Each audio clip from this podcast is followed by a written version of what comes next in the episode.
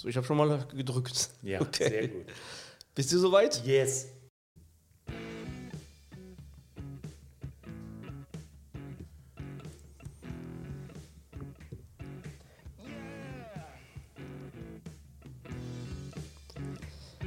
Es ist wieder soweit. Willkommen. Ja, ja. Danke, danke schön, danke schön. Ja, es ist soweit. Neue Folge von Was mit Rock und Vinyl. Hallo Raul. Hallo Stefan. Hi. Ähm, ja, heute. Ich kann mich an einen ganz wichtigen äh, Moment äh, erinnern, wo du mal gesagt hast: Mensch, man kommt zwangsläufig, wenn man sich mit, mit Vinyl äh, beschäftigt. Und wir sind ja Rockliebhaber, äh, wir lieben Rock über alles, aber auch andere Genres. Aber du meintest auch, und das ist, das ist definitiv so, wenn man sich mit Vinylen beschäftigt, kommt man nicht drum herum, irgendwann auch sich ein paar Jazzplatten zu holen. Das ist genau der Punkt. Ganz recht. Als Vinylliebhaber, irgendwann schlawentelst du um die Jazzalben in den, in, den, in den Plattenläden rum und denkst, hm, könnte ich vielleicht doch, es gehört einfach dazu. Jazz und Vinyl sind eine Einheit. Mein Gott, ist das einfach schön, oder? Ich meine, Ja. so, so ein Jazzplatte auf einem Plattenspieler auch zu hören, ist äh, immer besonders. Also es gibt den Abend ganz besondere Stimmung, den morgens auch in andere Farbe. Äh, es ein, gehört einfach zusammen. Dass wir das als Rockliebhaber so sagen, zeigt nur, wie offen wir für alles sind. Ne? Also Das stimmt. Jazzalben auf Schallplattenspieler, das ultimative analoge Hörerlebnis. Ne? Deswegen ist das Thema dieser Sendung Jazzalben für Anfänger und Bekloppte. Okay, gut. Ja? Also Und- Leute, die von Jazz gar keine Ahnung haben, noch nichts gehört haben, Ähm, niemals äh, denken, boah, was ist das denn? Ich, Exakt, genau das ist der Grund dafür. Oder vielleicht Leute, die denken, Mann, ich höre immer mehr von Jazz, aber wa- was soll ich denn für Platten erstmal mir besorgen? Also wa- was, was ist erstmal zugänglich? Eine, gen, genau, eine, eine Richtschnur. Ich werde natürlich in dieser ähm, Folge die üblichen Verdächtigen nennen und alle Jazzliebhaber werden lautschreiend wegrennen, weil sie denken, wie kommt der mit den ollen Kamellen? Es tut mir leid. Ich stehe noch ganz am Anfang mit meiner Jazz-Erfahrung, aber seitdem ich einen Plattenspieler habe, habe ich mich sehr viel intensiver mit Jazz-Alben auseinandergesetzt und in meinem Plattenregal haben die schon ein ganz eigenes Fach. Oh, Oh, genau. Und ja, fangen wir mal an. Are you ready? ähm, ja, immer. Wir fangen an mit einem epochalen Album von dem wahrscheinlich größten Jazzmusiker des letzten Jahrhunderts, der Picasso unter den Jazzmusikern. Das ist Miles Davis. Und äh, Miles Davis hat ähm, ein Album veröffentlicht 1957, das nennt sich Birth of the Cool. Legendäres Album. Ja. Ein legendäres Album. Das Album selbst ist schon in den Jahren 49 und 50 aufgenommen worden und lag dann irgend, ist dann auch veröffentlicht worden, aber nicht als Komplettalbum, sondern erst 1957 hat es seinen Triumphmarsch durch die Platten. Äh, ähm, Kollektion dieser Welt angetreten, ist eines der erfolgreichsten und wichtigsten Alben überhaupt und ähm, ist stilprägend für den Begriff Cool Jazz. Das ist das Cool Jazz Album überhaupt. Und äh, die Jazz-Kritiker behaupten, dass Miles Davis mit diesem Album seinen Stil gefunden hat. Okay. Insofern ganz wichtig, wenn man anfängt mit Jazz, kann man mit diesem Album anfangen. Und ich glaube, Ja. wir, wir, wir überlegen uns davon auch Ein Stück zu hören, auf jeden Fall. einen Titel zu hören. Ein Stück Genau. zu hören und, und, äh, zum, und man muss sagen, auch als, als Vinyl ist ein ganz toll, äh, wirklich ein tolles Album. Ähm, schöne Cover, äh, ne, wirklich, du hast eine sehr schöne Version hier. Ähm, ja, ganz toll. Okay, wir hören in dem, in dem Stück Deception.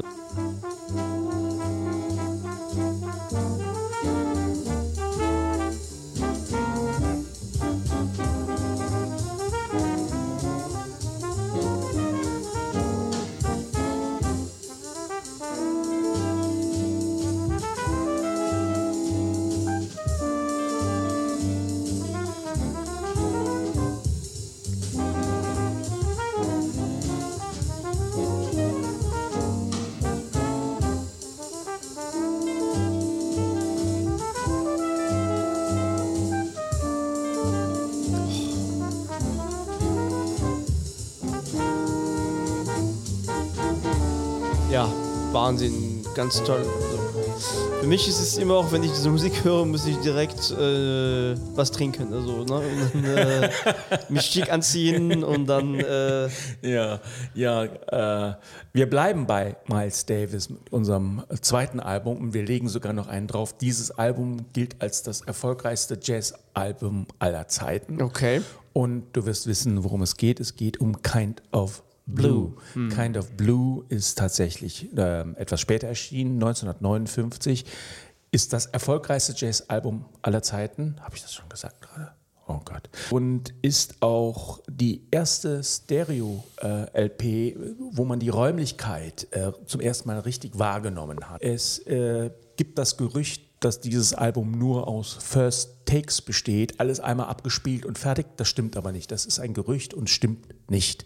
Das Album ist ähm, äh, in mehreren ähm, Sessions entstanden, hat seitdem seinen Siegeszug äh, angetreten und gilt als das Album des modalen Jazz schlechthin. Und Okay. lieber Stefan, ich übergebe an dich. Was ist modaler Jazz? Ich habe das nicht Nee, das, verstanden. vielen, Dank für nicht. diese, diese, vielen Dank für die Frage. Ähm, da müsste man eigentlich Stefan Joker nutzen und dann unsere ähm, Jazz-Expert-Freunde mal fragen. Ich habe überhaupt keine Ahnung, was modale Jazz ist. Wie gesagt, wir sind doch mehr Rock, ne? Ja, auf wir jeden sollten- Fall. Schuster, bleib bei deinen Leisten. Nein. Aber gut, ähm, das habe ich in Wikipedia gefunden, ich bin ja ehrlich. Aber ich habe, ich, modaler Jazz muss man mir nochmal in Ruhe erklären. Ich habe das nicht begriffen, was das ist. Ähm, ja, dann ähm, gehen wir zu unserem nächsten Album. Und zwar, ähm, wir springen aus den, von den 50ern in, das Jahr, in, in die 60er Jahre ins Jahr 64. Und zwar ein Album, was die Jazz Samba Bossa Nova Welle angestoßen hat. Von Getz Gilberto. Das Album heißt auch so und hat den berühmten Titel Girl from Ipanema. Für diejenigen, die es kennen, die müssen es gleich nochmal ertragen und die anderen, die es nicht kennen, werden gleich einen wirklich weltberühmten Song hören und ähm, es ist auch eines der meistverkauften Alben der Jazzgeschichte und ähm, gilt als die coolste Verbindung zwischen lateinamerikanischen Rhythmen und Jazz. Okay. Ja. Stan Getz hat danach ähm, weitere Versuche unternommen und ähnliche Alben produziert, aber die haben bei weitem nicht den Erfolg gehabt wie dieses Album, wo wir jetzt mal kurz ähm, reinhören. Und der Gag daran ist, die Stimme, die wir jetzt hören, ist die äh, Stimme von Joas Gilberto Ehefrau. Und äh, die hat eigentlich bis dato immer nur unter der Dusche gesungen und äh, sie suchten für den Song eine Sängerin und dann hat sie sich angeboten oder man kam auf die Idee, sie sollte das mal singen. Ja, und der Rest ist eigentlich Geschichte. Olha que coisa mais linda, mais cheia de graça. Ela, menina que vem e que passa, num doce balanço, caminho do mar. Moça do corpo dourado do sol de Ipanema, o seu balançado é mais que um poema. É a coisa mais linda que eu já vi passar. Ah, porque estou tão sozinho. Ah, porque tudo é tão triste.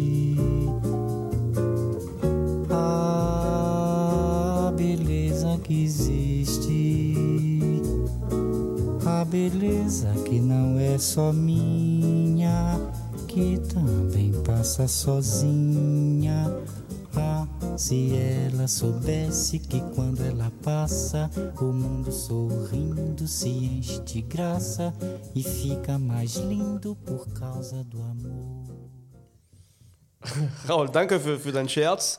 Ähm, Oh weh, oh weh. ähm, Naja, naja, nee, das, war- das ist in der Tat ein sehr bekanntes Stück. Ich meine, das kennt doch äh, mindestens jeder irgendwann mal gehört. Genau, ähm, genau. Ähm, Und das ist äh, die andere Version, wo er singt. Äh, wahrscheinlich oder genau. Äh, toll, aber ganz toll eigentlich. Ja, ja äh, schnell weiter.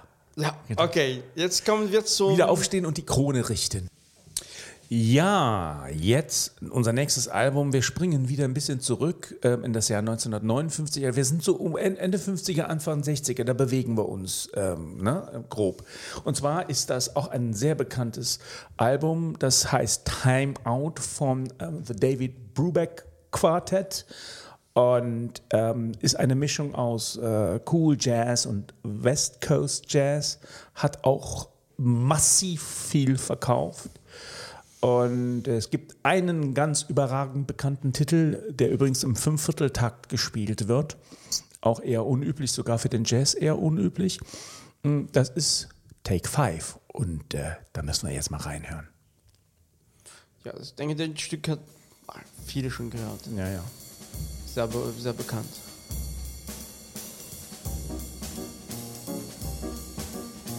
Das ist immer auch ganz schön, denke ich.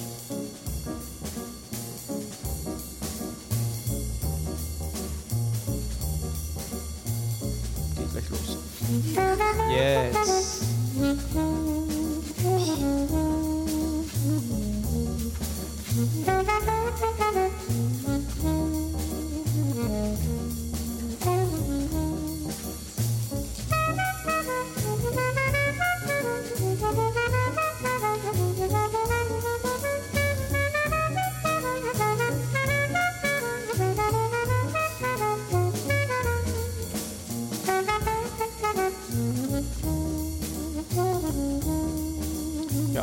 Jetzt. Ja, fantastische Stück einfach. Das ganze Album sensationell. Ja, ja. Kann, man, kann man sehr gut äh, äh, hören und ähm, da wird sich jeder Plattenspieler drüber freuen. Ne? Auf jeden Für Fall. das Album.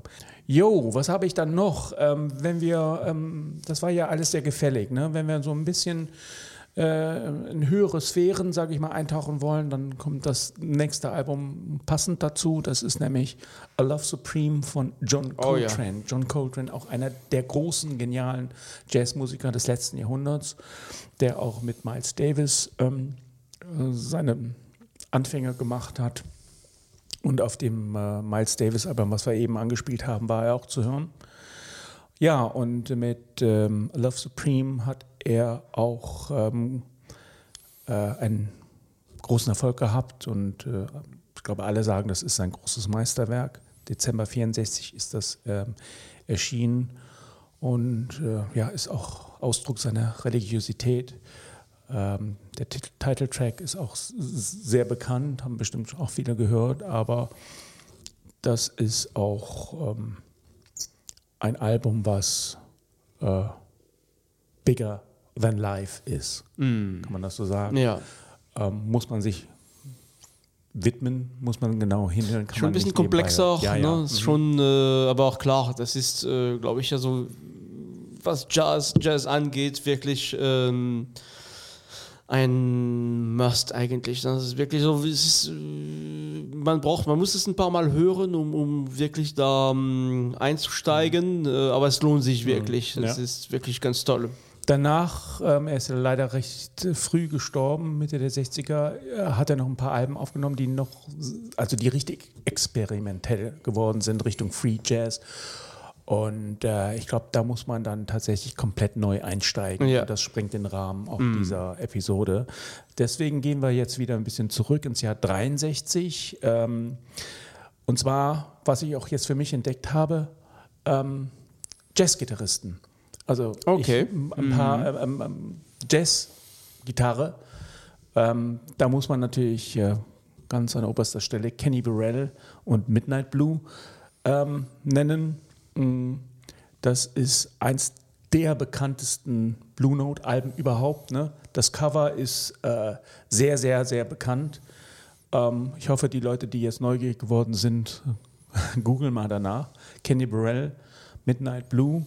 Und äh, das Album macht sehr viel Spaß. Hö- Höre ich sehr gerne. Ähm, sehr ähm, angenehm zu hören. Ja, angenehm zu hören, was heißt das? Das klingt so nach Schlager. Das meine ich damit nicht. Aber es ist gefälliger zu hören als zum Beispiel in, in Coltrane. Darf ich das so ja, sagen? Ja, ja, auf jeden Fall. Ohne wichtige zugänglicher, das ist Ja. easy listening, also äh, Easy Listening hast du jetzt gesagt.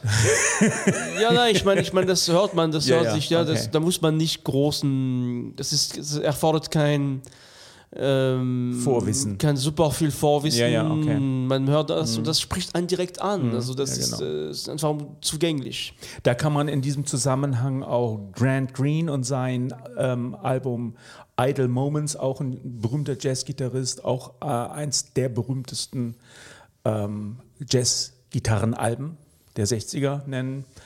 Kann man sich beides zusammen eigentlich holen. Ähm, ja, und dann gehe ich jetzt als nächstes, was braucht so eine Band oft neben Gitarristen? Muss ich unterbrechen. Ah ja, okay. Ich bin gespannt.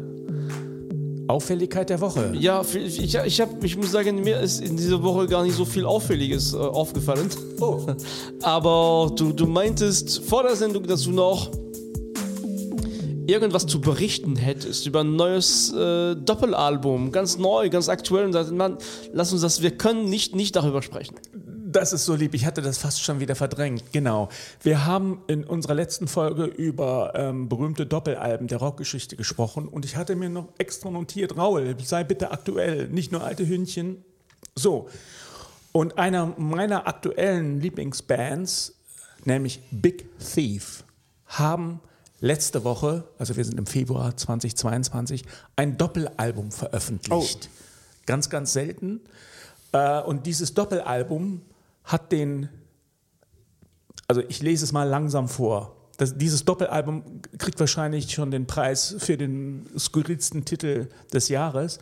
Der heißt nämlich Dragon New Warm Mountain I Believe in You.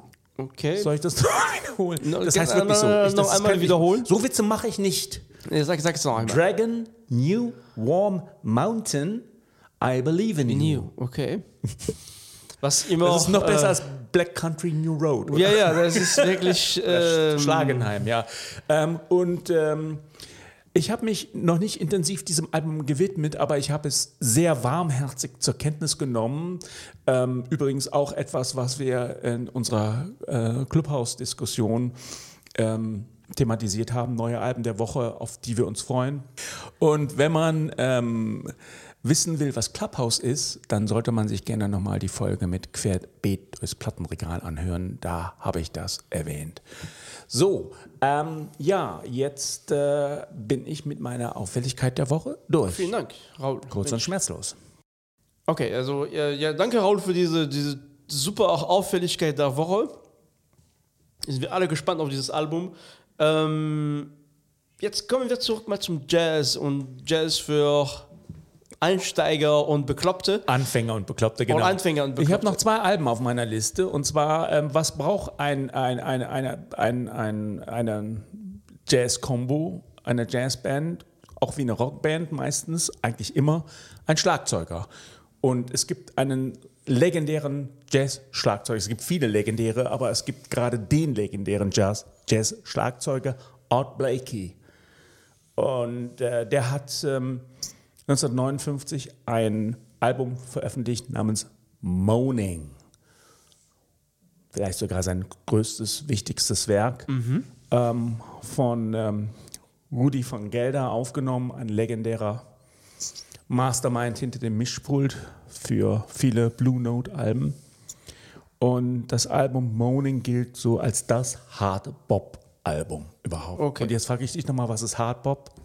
Das ähm, wusste ich mal, es gab eine super äh, Erklärung dazu, die habe ich gerade nicht parat. Aber ich, ich mache mir das zu, zur Hard-Bop, Hausaufgabe. ein- Beim Ja, nächsten ja, Mal ganz sprechen wir nochmal drüber. Ja, das war gemeint von mir. Ja, wir, wie gesagt, es ist ja nur, wir machen das hier nur, um das anzuteasern, um, Ja. um Leute, ähm, das Interesse zu wecken für Leute, die ganz am Anfang stehen. Ähm, So wie wir ein bisschen. Ja, ein bisschen schon.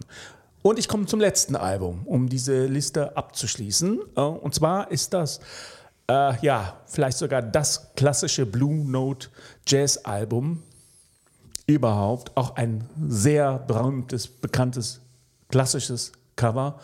Cannonball Adderley. Und das Album heißt Something Else aus dem Jahr 1958. Und äh, da das das letzte Album auf dieser Liste ist, haben wir uns überlegt, dass wir da nochmal einen Titel spielen. Genau. Dazu kannst du einiges erzählen zu dem Ich Titel. werde gleich zu diesem Song was erzählen. Das heißt, ein, ein super bekanntes Lied, Autumn Leaves. Ähm, ich würde sagen, ich, wir spielen es erstmal und dann ähm, sage ich noch ein paar Wörtchen dazu. Es geht los. Autumn Leaves.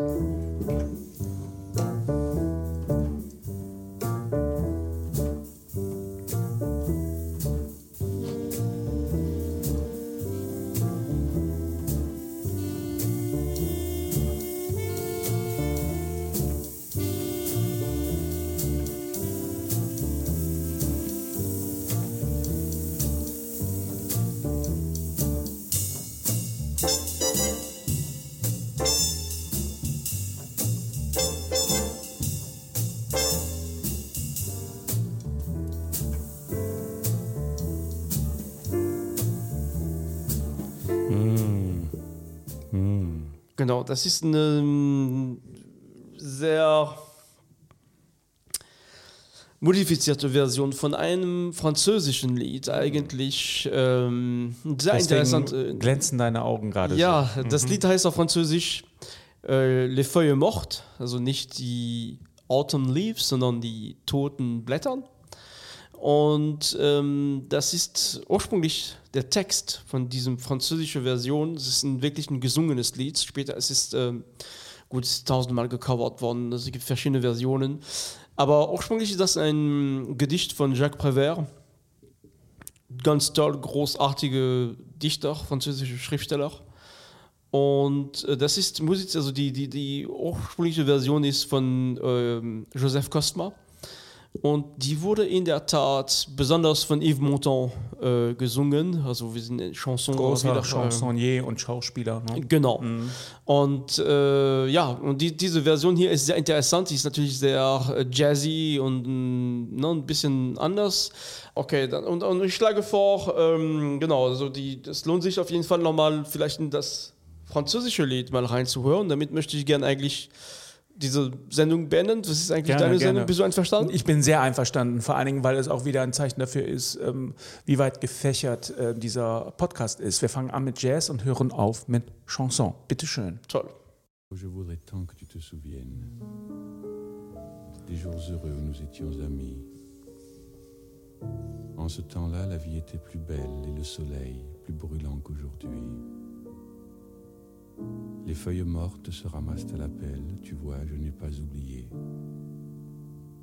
Les feuilles mortes se ramassent à la pelle, les souvenirs et les regrets aussi. Et le vent du nord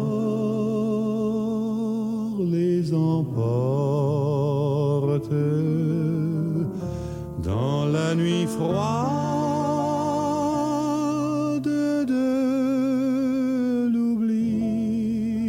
Tu vois, je n'ai pas oublié la chanson que tu me chantes.